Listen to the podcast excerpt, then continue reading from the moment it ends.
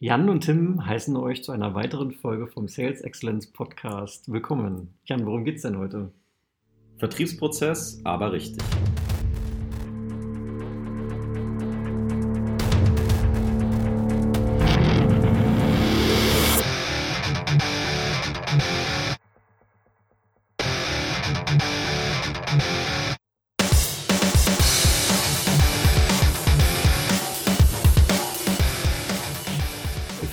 Vertriebsprozess aber richtig, sagst du, Jan. Genau. Und ähm, in gewohnter Manier wollen wir, oder wollte ich zumindest, mal mit einer Definition wieder anfangen.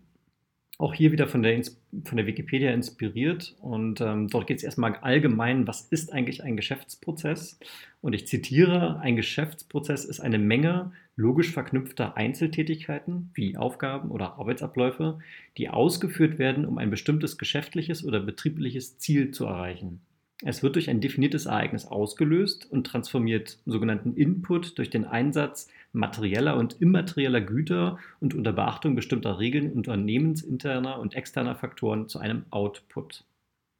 Soweit die Wikipedia und zur allgemeinen Definition eines Geschäftsprozesses. Und wir sprechen nun über Vertrieb. Darum eigentlich die spannende Frage, was ist jetzt bei einem Vertriebsprozess der, der Input? Ähm, das könnte sowas sein wie Interessenten oder zu Englisch Leads, ähm, vielleicht irgendwelche Aktivitäten, die sich aus dem Marketing ähm, ergeben. Und ein Output könnte zum Beispiel eine Vertragsunterzeichnung sein oder gebuchter Umsatz, ähm, was auch immer zur Messung des Vertriebserfolges herangezogen wird. Genau. Ähm, vielleicht noch gleich zur, zur inhaltlichen Abgrenzung. Wir haben das in einer der vorigen Folgen und auch unserer Beschreibung des Podcasts schon erwähnt, aber wir sprechen hier ganz klar von einem B2B-Vertriebsprozess, also Geschäftsprozesse bzw. Geschäfts, ähm, ja, Geschäfts Business to Business? Business to Business, genau, danke Jan. Ähm, also Abgrenzung zum Konsumgütermarketing, darüber sprechen wir nicht. Wir sprechen klar von sogenannten erklärungsbedürftigen, wissens- und technologieintensiven Produkten bzw. Dienstleistungen. Genau, wie wird das erklärt? Äh, hört man in der ersten Folge, ne? Da ging es um, um Value Selling.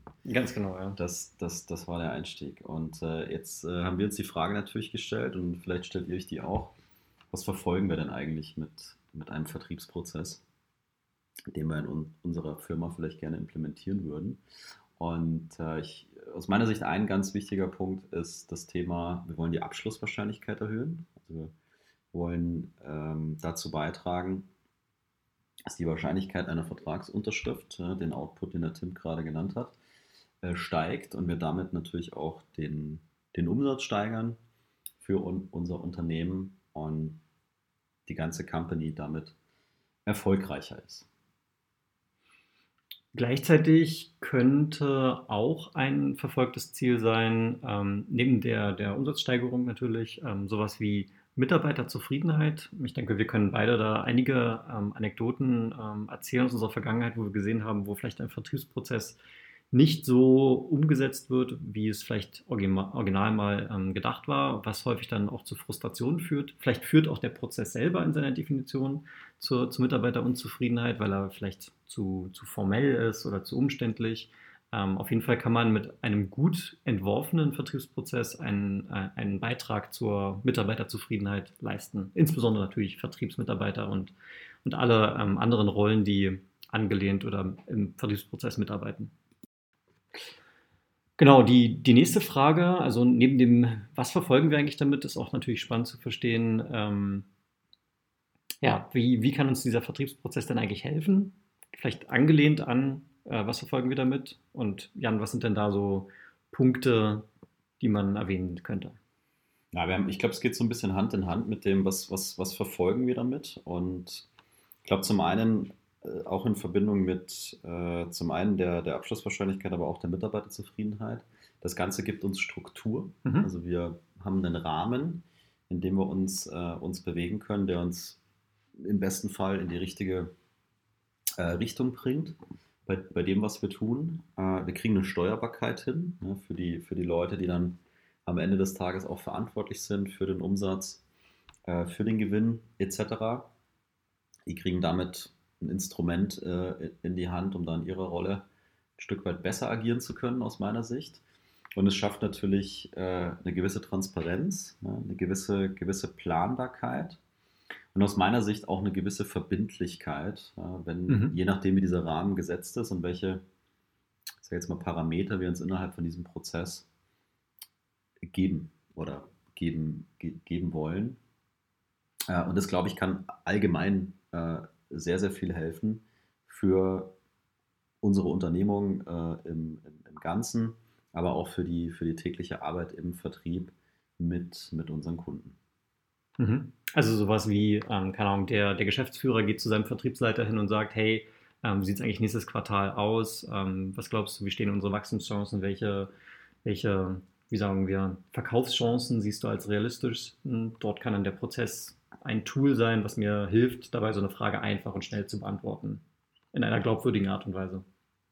Ja, ich glaube, der, äh, also das erste wäre mal der Prozess, der, der definiert ist, aus dem ergeben sich dann vermutlich unterschiedliche Outputs zu, zu, zu verschiedenen Zeitpunkten. Mhm. Und die kann ich natürlich auch in äh, verschiedenen Tools darstellen, messbar machen, transparent ja. machen. Und äh, vielleicht muss der Chef gar nicht mal zu mir laufen, um diese Frage zu stellen. Vielleicht hat er seine eigene Sicht auf diese Dinge und kommt dann schon ganz konkret zu mir und sagt, ähm, wie kann ich dir bei dem und dem Thema vielleicht noch helfen? Mhm. Welchen Beitrag könnte ich leisten, um ja, diesen, diesen Deal dann unter Dach und Fach zu bringen. Mhm. Okay. Dann wäre jetzt die spannende Frage, ähm, angenommen, ich bin jetzt ein, ein Unternehmen, was schnell gewachsen ist und bisher haben wir sehr ähm, Aktionismus betrieben, unsere, ja, unsere operativen Verkaufstätigkeiten ähm, ja, gemacht und jetzt wollen wir eben einen Prozess einführen. Das ist die Frage, die ich natürlich stelle als Vertriebsleiter oder als Operations-Verantwortlicher ähm, wie kommen wir jetzt dorthin?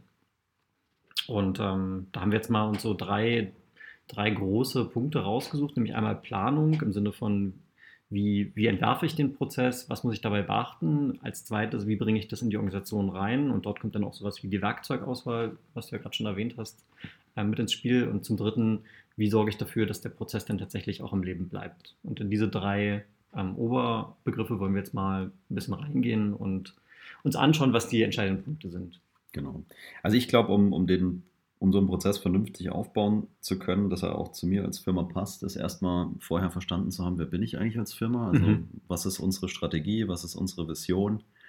Im Idealfall, was ist unsere Mission oder vielleicht einfacher ausgedrückt, was ist unser Geschäftsmodell? Wie, wie, wie, können, wir, wie können wir Geld verdienen? Was gibt es da vielleicht auch für äh, Spezialitäten äh, innerhalb unserer Industrie etc. etc. Also diese Basisstrategiearbeit, die sollte man vorher gemacht haben, weil die, glaube ich, hilft dann für den Aufbau von dem, von dem Prozess ähm, ja, ganz entscheidend weiter. Zum, zum Punkt Strategie ist ja auch ein ganz entscheidender Punkt, zu sagen, ähm, was ist eigentlich meine Zielgruppe, was sind meine Zielindustrien oder, ähm, ja, oder Zielgeografien, auf die ich mich ähm, fokussieren möchte.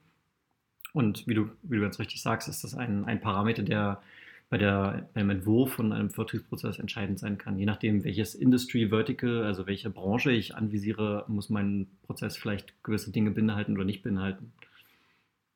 Ja, absolut, absolut äh, korrekt. Und das ist, glaube ich, so die Basisarbeit, die, die muss ich immer gemacht haben, die sollte ich immer gemacht haben als, äh, als Firma. Und die Strategie kann sich ja immer mal wieder ändern.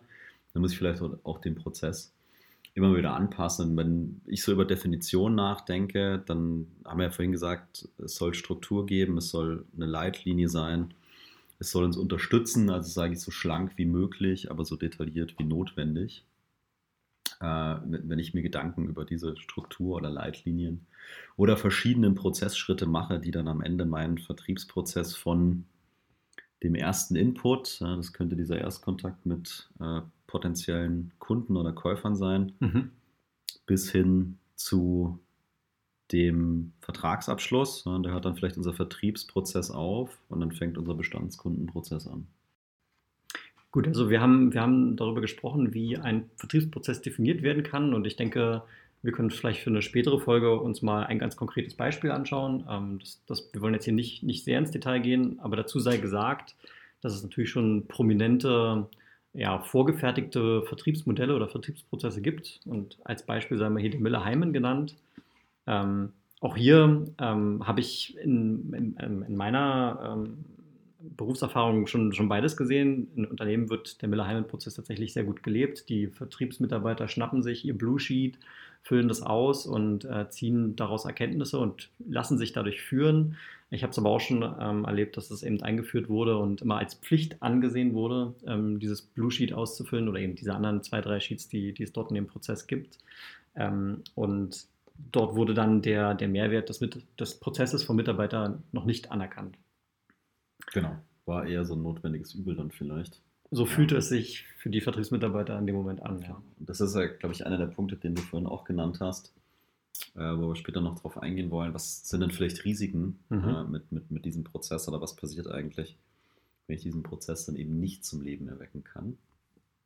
Äh, jetzt haben wir ein bisschen über Definition geredet, äh, haben gesagt, okay, wir können natürlich unseren eigenen Prozess designen oder wir nehmen irgendein Template mhm. am, am, am, Ende des Tages, wie zum Beispiel Müller-Heimann. Und nein, wir kriegen kein Geld dafür, dass wir die hier nennen. das, das, das sei auch noch gesagt. Ähm, und äh, wenn wir uns dann weiterführende Gedanken machen und sagen, das ist unsere, äh, unsere, unsere Definition, was, was machen wir jetzt mit der? Ne? Und ich glaube, eine ganz wichtige Geschichte, die auch dazu beiträgt, diese Themen dann zum Leben zu erwecken, ist, dass wir unsere Vertriebsmannschaft sehr, sehr frühzeitig abholen zu diesen Themen. Äh, oder aus meiner Sicht äh, bestimmte äh, Ebenen der Vertriebsmannschaft sogar mit einbinden, wenn wir diesen Prozess erarbeiten, mhm. um auch wirklich zu gucken, haben wir alle Facetten, die wir brauchen, abgedeckt und wo gibt es vielleicht Punkte, wo es noch nicht stimmig ist, also die, diesen diese Definition und am Ende diesen Prozess dann auch auszurollen und äh, auch zu erklären, wie sowas halt warum und wo der Mehrwert liegt und wie der sich in den Arbeitsalltag jetzt vernünftig integrieren kann. Das ist, glaube ich, extrem wichtig. Ja, also ich glaube, wie du richtig sagst, einerseits um sicherzustellen, dass der Vertriebsprozess alle nötigen Komponenten enthält, um, um das abzudecken, was man braucht, operativ gesehen im Vertriebsalltag, aber auch gleichzeitig um ähm, dem Vertriebsmitarbeiter nicht das Gefühl zu geben, hier ist jetzt das Werkzeug, was ihr nutzen musst, du stülpst es einfach rüber und ähm, die ähm, haben dann, dann entsteht dieses Pflichtgefühl, wogegen man sich vielleicht mal im ersten Schritt im Inneren so ein bisschen gegen wehrt, sondern man fühlt sich gleich sofort Teil des, ja, des Entwurfsprozesses sozusagen, bevor es dann wirklich losgeht und der implementiert wird. Ja, absolut. Ich denke, das sind die beiden wichtigsten Punkte hier. Ja. Und wenn wir von ähm, dem der Organisation von, von dem Prozess so ein bisschen sprechen, dann glaube ich, also meine persönliche Meinung ist, auch da, es geht ja nicht darum, einen Prozess des Prozesswillens da zu definieren und dann einzuführen, mhm. äh, sondern sich auch mal die Frage zu stellen, was sollte da im Fokus stehen? Und am Ende äh, des, des, des Tages sollte aus meiner Sicht der Erfolg unserer potenziellen zukünftigen Kunden äh, und deren Benefit äh, im, im, im Fokus stehen wenn wir den Prozess so ausrichten, glaube ich, haben wir eine sehr hohe Wahrscheinlichkeit, dass wir die Kunden da gut abholen können und damit auch äh, die Geschäfte abschließen können. Und dann haben wir natürlich, natürlich auch Erfolg. Also spontan würde man natürlich vielleicht sagen, mach den Prozess so, dass wir das meiste Geld damit verdienen. Ähm, ich persönlich glaube, es ist sinnvoller, den Erfolg unserer Kunden in den Fokus zu stellen und zu überlegen, wie müssen wir mit denen eigentlich interagieren im Rahmen unserer Vertriebstätigkeit um erfolgreich sein zu können. Ja, und wenn man das glaubhaft darstellen kann gegenüber der Vertriebsmannschaft, ist es ja auch nur ein weiterer guter Grund, dass die Adaptionsrate von so einem Prozess ähm, dann auch nach oben geht. Absolut. Weiterer ganz, ganz, wichtige, ganz wichtiges Thema, glaube ich, sind die Rahmenbedingungen, über die wir jetzt schon, schon mehrfach äh, gesprochen haben. Wo wir sagen, was sind, was sind diese Rahmenbedingungen, die für uns dann auch äh, eine gute Verkaufschance ausmachen, die dann auch im, im Vertriebsprozess sozusagen weitergereicht wird. Äh, und der Input für den nächsten, nächsten Prozessschritt ist und die wir dann am Ende hoffentlich auch, auch, auch abschließen, sodass wir möglichst vermeiden, dass wir unsere Zeit mit äh, Verkaufschancen verbringen, die für uns eigentlich nicht die richtigen sind, ne? wo wir vielleicht vorne schon erkennen könnten, dass die Abschlusswahrscheinlichkeit sehr, sehr gering ist mhm. aus welchem Grund auch immer, mhm. äh, beziehungsweise in anderen, äh, anderen Fällen erkennen können, unsere Abschlusswahrscheinlichkeit wäre sehr, sehr hoch. Also sollte ich auch hier äh, den Fokus legen und hier meine vertriebliche Zeit, die ja immer begrenzt ist, investieren. Ja, und ähm, hier vielleicht nochmal ganz kurz der, der Punkt zu Miller Heimen. Auch dort gibt es ja sowas wie ähm, eine Verkaufschancenbewertung anhand von fünf ganz also nicht banalen, aber ähm, relativ einfachen Kriterien, an denen man sagen kann, ich habe einen Parameter, den ich mir angucke, zum Beispiel ist das ein, eine Branche, in der ich mit meiner Lösung Erfolg haben kann? Dann kann man das bewerten von minus 5 bis plus 5 Punkten. Da gibt es noch einen zweiten Parameter. Ähm, ist der Kunde groß genug? Macht er genug Umsatz, um tatsächlich vielleicht eine Lösung bei mir einzukaufen, weil wir so einen Mindestschwellenwert haben, wo das erst sinnvoll wird? Das könnte ein Parameter sein, den ich bewerte. Das wäre mal eine einfache Betrachtung. Oder wenn man das ähm, noch ein bisschen weiter ausgefeilt machen möchte, weil es vielleicht so viel Opportunity gibt und ich das wirklich stringent durchexerzieren muss, ähm, da gibt es ein Buch, was, was wir beide, glaube ich, sehr schätzen, ähm, nennt sich Mastering Technical Sales. Dort gibt, ein, dort gibt es ein dediziertes Kapitel zu dem Thema, wie man praktisch eine Verkaufschance ähm, sehr detailliert ähm, bewerten kann, wo am Ende im Prinzip eine Zahl bei rauskommt, die mir sagt, okay, wenn ich über einem Schwellenwert von, keine Ahnung, 80% fit bin, wäre das ähm, verfolgenswert und alles, was darunter liegt, passt eben nicht. Und ähm, ja, dann stellt sich natürlich die Frage, okay, wie verbindlich möchte ich das wirklich tun? Ähm, und, und wann gibt es mal Ausnahmen? Es gibt natürlich, ähm, ja, ich denke mal, die, die, die Ausnahme bestätigt, bestätigt die Regel. Ja. Wir haben es beide schon häufig gesehen, dass man sagt, okay, wir haben eigentlich diese, diesen Regelsatz, aber ähm, wir widersprechen diesem Regelsatz häufiger, als es ähm, uns für uns gut anfühlt. Und es gibt sicherlich Ausnahmen, die es gerechtfertigen, wenn ich jetzt sage, okay, ich habe einen besonders großen Grund, einen besonders großen Kunden, der, mit dem ich jetzt lokal spreche, der hat aber eine globale Präsenz und wenn ich jetzt dieses eine Projekt mit dem Kunden mache, besteht eine sehr große Wahrscheinlichkeit, das an andere Länder noch auszurollen. Das könnte vielleicht so eine Ausnahme sein, wo ich sage, okay, ähm, vielleicht greift das jetzt hier nicht, aber das sollte, wie, wie es genau heißt, eben auch eine Ausnahme sein und nicht, ähm, nicht die Regel. Ja, ich glaube, mit diesen Bewertungskriterien, die, die du genannt hast, da bin ich wieder bei dem Thema, wie detailliert muss ich es machen, mhm. beziehungsweise ja, ganz genau. wie schlank kann ich es halten. Ich bin der Meinung, man sollte es auf jeden Fall tun, weil es gibt nämlich genau diese Struktur ähm, und es gibt die Richtung vor für die Mitarbeiter im Vertrieb, die dann eben auch wissen, okay, ich habe hier den Blick auf diese Verkaufschance und ich habe dieses Bewertungsschema und damit kann ich sag mal, alles, was wirklich uninteressant ist, schon mal sofort rausfiltern. Mhm. Muss, ich, muss ich gar keine, gar keine Zeit mehr äh, investieren. Und je feingranularer ich diese Parameter definiere oder je ausgefeilter meine Bewertungslogik ist, desto schärfer wird natürlich das Bild. Ne?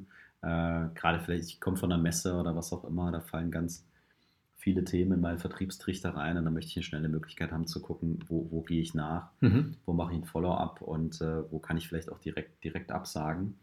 Und äh, wenn ich das Stück weiter denke, im, im, B2B ist, denke ich, Ausschreibung nichts Ungewöhnliches. Mhm. Äh, ich glaube, Ausschreibungen sind oftmals lästig. Ne? Man hat das Gefühl, die sind irgendwie schon vorgefertigt und da steht vielleicht schon, schon, der, ähm, schon der Gewinner fest. Und es ist immer schwierig, das zu greifen äh, und es ist oft vielleicht sehr funktional und man tut sich schwer, sich zu differenzieren. Und ich glaube, mit solchen Bewertungskriterien kann ich auch so ein Schema für eine Ausschreibung entwickeln, um eben mal zu gucken, ist es die Zeit wert, ja, äh, die man investieren müsste in so eine Ausschreibung, weil Ausschreibungen sind mit extrem hohem Zeitaufwand verbunden. Und es schafft eben genau diese Verbindlichkeit. Ne? Und dann bin ich wieder bei dem Thema, weiß ich eigentlich, ich als Company bin, habe ich meine Zielgruppe sauber definiert und verfolge ich das konsequent, weil ich weiß und davon überzeugt bin, da kann ich erfolgreich sein. Und nicht zu sagen, ach, da ist auch noch was, ist zwar kein guter Fit, aber sieht trotzdem irgendwie schön aus. Mhm. Lass uns mal dahin laufen. Mhm. Ja? Weil dann entsteht auf einmal Wildwuchs und wir sind unfokussiert und wir wundern uns, äh, warum wir dann vielleicht die guten äh, Verkaufsmöglichkeiten verpassen und warum wir an anderer Stelle irgendwie äh, seit Jahren rummurksen und immer noch keinen Vertrag unterschrieben haben. Also diese Verbindlichkeit und sowas auch durchgängig durch die Organisation zu haben, dass da alle in die, in die gleiche Richtung gehen und Ausnahmen wird es immer mal geben. Ne? Bin, ich, bin, ich, bin ich beide. Vielleicht ist es auch ein ganz besonderer Kunde, der mir zwar keinen großen Deal bringt, aber der eine große Strahlkraft hat. Marketingtechnisch oder so, kann man immer drüber nachdenken. Und das bringt mich zu dem nächsten Punkt, den wir ähm, vorab auch mal diskutiert haben. Das ist so ein bisschen Gestaltungsspielraum. Den Mitarbeitern immer noch Gestaltungsspielraum äh, zu, zu überlassen, trotz aller Prozessdefinitionen und aller Parameter, die wir haben, äh, die Leute natürlich nach wie vor dazu anzuhalten, selber ihr Hirn einzuschalten und ähm, das, das Ganze auch nach wie vor in ihrem Stil zu machen. Ne? Also wir wollen ja mit dem Prozess jetzt hier keine, keine Roboter uns züchten, sondern einfach nur einen Rahmen vorgeben, die die Arbeit erleichtern, aber die Individualität der Vertriebsleute, die wir haben, die wollen wir damit nicht äh, mhm. beschränken. Mhm. Ja, gerade der Begriff Prozess schreckt ja vielleicht auch schon immer viele, viele Menschen ab und insbesondere Vertriebsmitarbeiter sind ja eher extrovertiert und eher so ein bisschen auf der Beziehungsebene ähm, in ihrer Denke und äh, fühlen sich für so einen Prozess stark oder unter Umständen eingeschränkt. Äh, aber Prozess heißt ja nicht, dass es jetzt irgendwie 20 verschiedene Schritte sein müssen. Das reicht ja vielleicht auch schon, wenn es einfach drei konkrete Schritte sind, durch die der Vertriebsmitarbeiter durchgeht, wo er dann auch sagt, okay, das hilft mir tatsächlich auch selber erfolgreich zu werden. Genau. Und dann ist, glaube ich, ein Thema, wenn wir da äh, von, von, von Organisation reden und wie, wie, wie kommen wir da eigentlich hin, wenn wir den, den Prozess definiert haben und wissen, was sind die Schritte und was sind die wichtigen Parameter, wie können wir das gut nutzbar machen für, für unsere Mitarbeiter.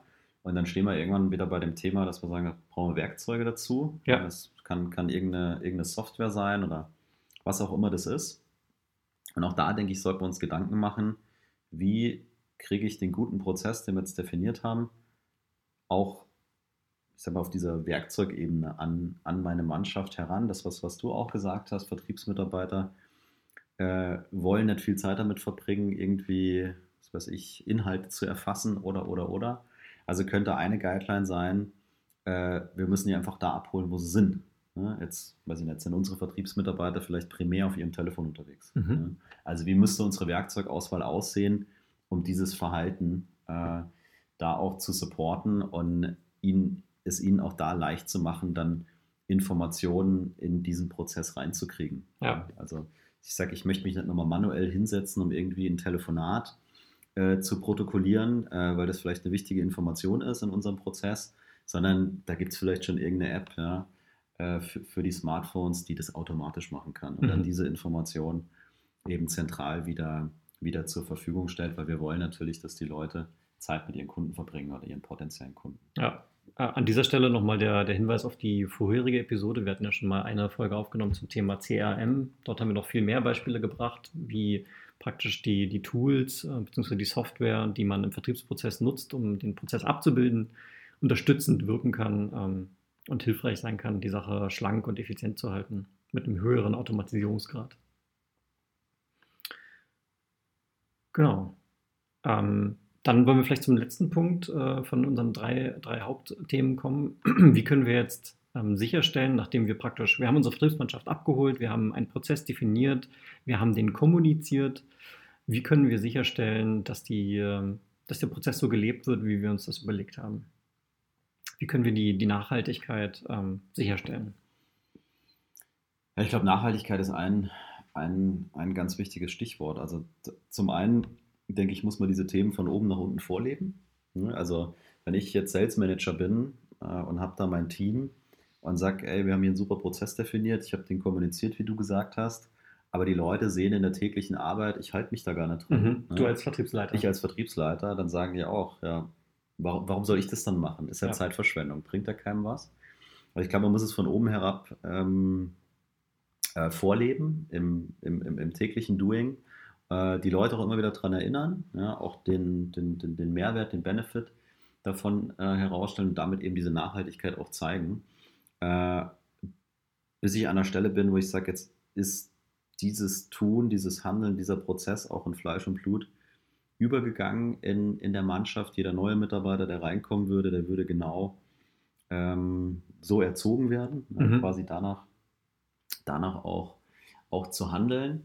Und äh, das ist für mich eigentlich der, der wichtigste Punkt. Ne? Ich muss selber dahinter stehen als Verantwortlicher, ich muss es vorleben, ich muss meine Leute dazu animieren ja, und äh, ihnen auch immer wieder zeigen, wo der Mehrwert äh, für sie persönlich steckt. Und das, das haben wir vorhin auch besprochen. Das heißt, der Prozess muss zu unserem Business passen. Ne? Also ähm, ich kann halt einfach sagen, ich nehme jetzt einen Prozess aus einer mir komplett fremden Industrie vielleicht und stülpe mir den über, weil der passt halt dann für mich einfach nicht. Ne? Deswegen ja. ist es so wichtig, sich vorher Gedanken dazu zu machen und genau zu überlegen, wie sieht, sieht mein Prozess aus? Ja, auch hier können die, die Werkzeuge, die ich nutze, auch dem, ja, das, das unterstützen, dass diese Nachhaltigkeit da ist. Keine Ahnung, die meisten Vertriebsteams, äh, die ich bisher kennengelernt habe, die haben irgendwie sowas wie ein wöchentlich am Montag ihren, ihren Meeting oder einmal im Monat haben sie ihr Meeting und dort kann ja der Vertriebsleiter eben zum Beispiel ein CRM an die Hand nehmen und einfach mal alle Opportunities aufmachen, die in dieser Woche ähm, erstellt wurden. Und die Mitarbeiter, die dann eben das Tool nicht nutzen, die haben keine Opportunities und da wird es relativ schnell sichtbar, okay, ähm, dort ist äh, vielleicht die, die, Erziehung, wie du es gerade genannt hast, noch nicht, noch nicht so weit fortgeschritten und so kann man das dann praktisch ganz operativ äh, auch vorleben, das nutzen. Ja, absolut. Also ich glaube, die, die, die Werkzeugebene, die kann allgemein dazu beitragen, den, den Prozess auch zum, zum Leben zu erwecken, weil wenn ja. sich der Prozess nützlich in Werkzeugen widerspiegelt für meine Mitarbeiter, dann glaube ich, würden sie diese Werkzeuge auch gerne benutzen, weil ihr Leben dadurch einfacher wird. Äh, und dann glaube ich, bin ich auf einem guten Weg. Mhm. Diese, dieses Vorleben durch die Führungskräfte und, und Verantwortliche, glaube ich, ist extrem wichtig. Weil klar, ansonsten werden viele sagen, naja, der erzählt zwar, wir haben jetzt einen tollen Prozess, aber selber hält er sich nicht dran. Na, warum soll ich das dann machen? Und dann kriege ich halt, äh, krieg ich halt Wildwuchs. Ja. Ähm, okay, wollen wir mal darüber sprechen, welche, welche Risiken habe ich denn? Ähm, wenn ich einen Prozess, wenn ich keinen Vertriebsprozess habe, beziehungsweise welche Risiken setze ich mich aus, wenn ich vielleicht einen Vertriebsprozess mal definiert habe und dann eben nicht die Nachhaltigkeit sicherstelle. Ähm, was, was sind da die Dinge, die passieren können?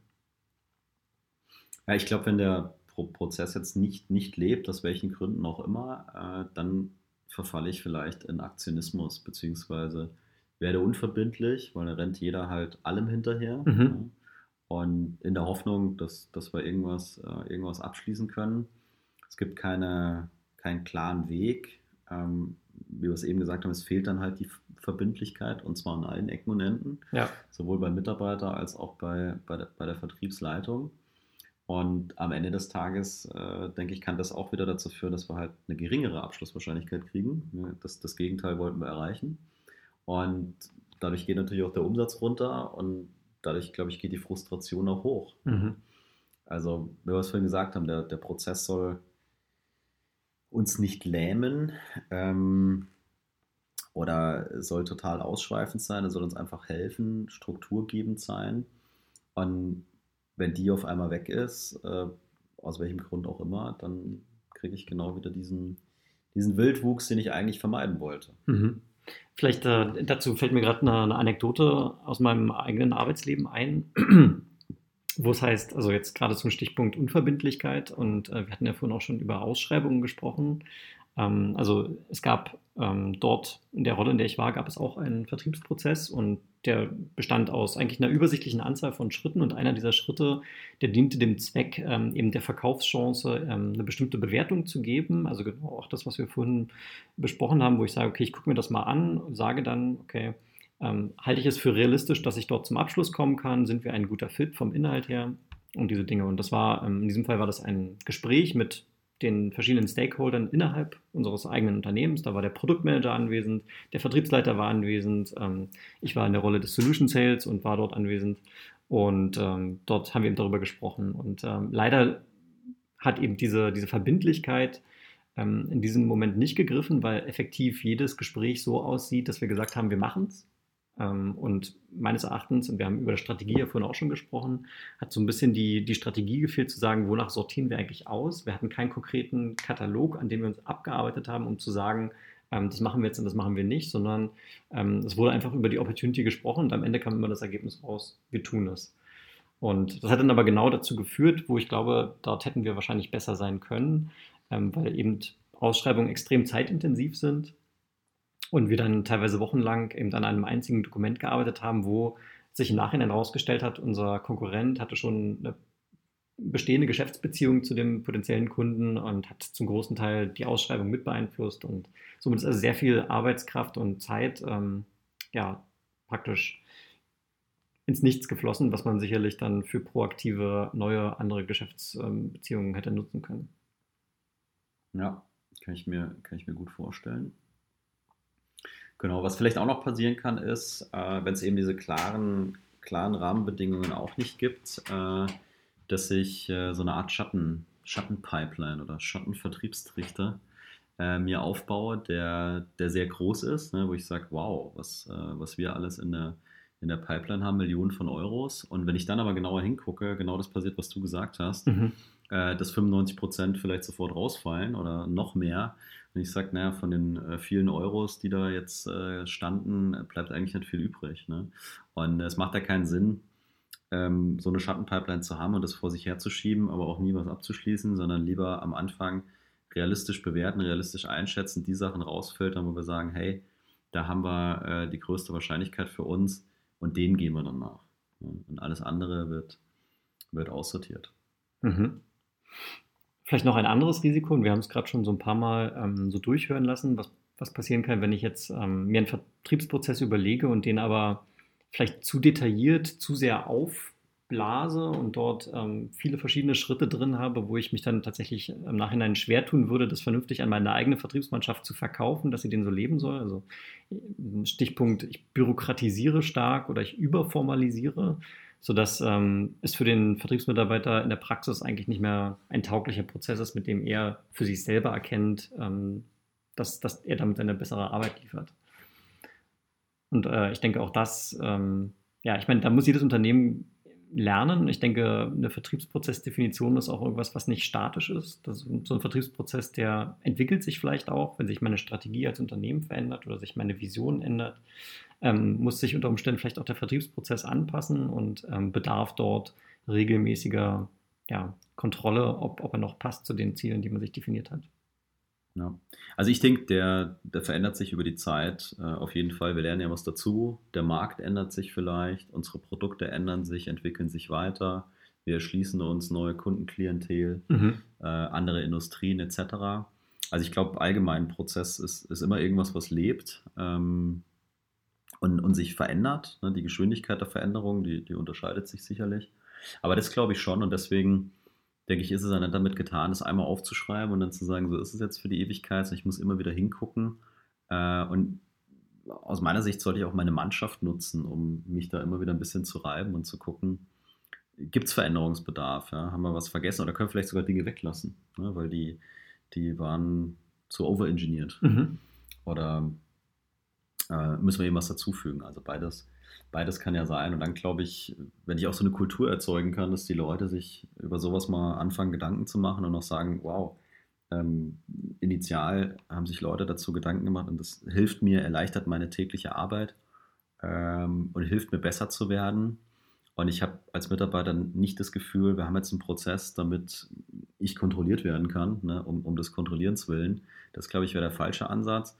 Dann wird ein Schuh draus, weil dann, mhm. glaube ich, profitieren alle. Äh, dann profitiert der Vertriebsleiter, äh, die verantwortliche Geschäftsführung, ähm, unsere Vertriebsmitarbeiter äh, und auch der Kunde.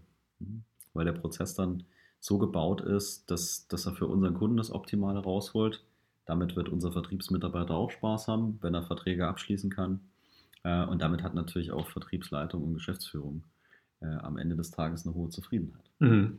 Ja, ich, ich denke, dafür braucht man eine eine ausgeprägte Feedback-Kultur in seinem Unternehmen. Das, muss, das wäre vielleicht sogar ein eigenes Thema mal für, für eine andere Folge, ähm, dass sich die Vertriebsmitarbeiter oder Mitarbeiter im Allgemeinen trauen, sich überhaupt ähm, kritisch gegenüber den Verantwortlichen, also meinem Manager oder dem, dem Prozessowner ähm, zu äußern und nicht nur hinter verschlossener Tür mit den Kollegen über den Prozess abzulästern, oder jetzt kommt die schon wieder um die Ecke mit irgendwas Neuem und ich habe keinen Bock drauf, sondern praktisch die, die wirklich ähm, kritikwürdigen Punkte ganz offen anspricht, damit, damit der Prozess sich positiv weiterentwickelt. Ja, finde ich gut. Eigene, eigene Folge zu so einem Thema. Und ah, ich glaube, also ich, ich kann abschließend jetzt nur sagen, ich bin ein absoluter Freund von Prozessen. ich ich, ich lieb, liebe ja Prozesse. Äh, und ich glaube, sie können, wenn sie gut designt sind, auch sehr weiterhelfen. Äh, am Ende des Tages, und das, das hatten wir auch heute gesagt, glaube ich, wir dürfen die Menschen nicht vergessen. Ne? Es muss, muss eben auch zu den, zu den Menschen passen, die, die wir haben. Und ich glaube, das, das Thema Kommunikation, sowohl beim Aufbau von so einem Prozess als auch wenn wir diesen Prozess haben, ist ähm, ganz, ganz entscheidend. Und ja, dann bleibt mir uns nur noch, nur noch zu sagen, wenn ihr Feedback habt, äh, vielleicht bestimmte Punkte noch detaillierter beleuchten wollt, etc., äh, dann schreibt, schreibt uns gerne. Ja, vielen, vielen Dank fürs Zuhören bis hierher. Und wir freuen uns auf die weiteren Folgen mit euch. Vielen lieben Dank.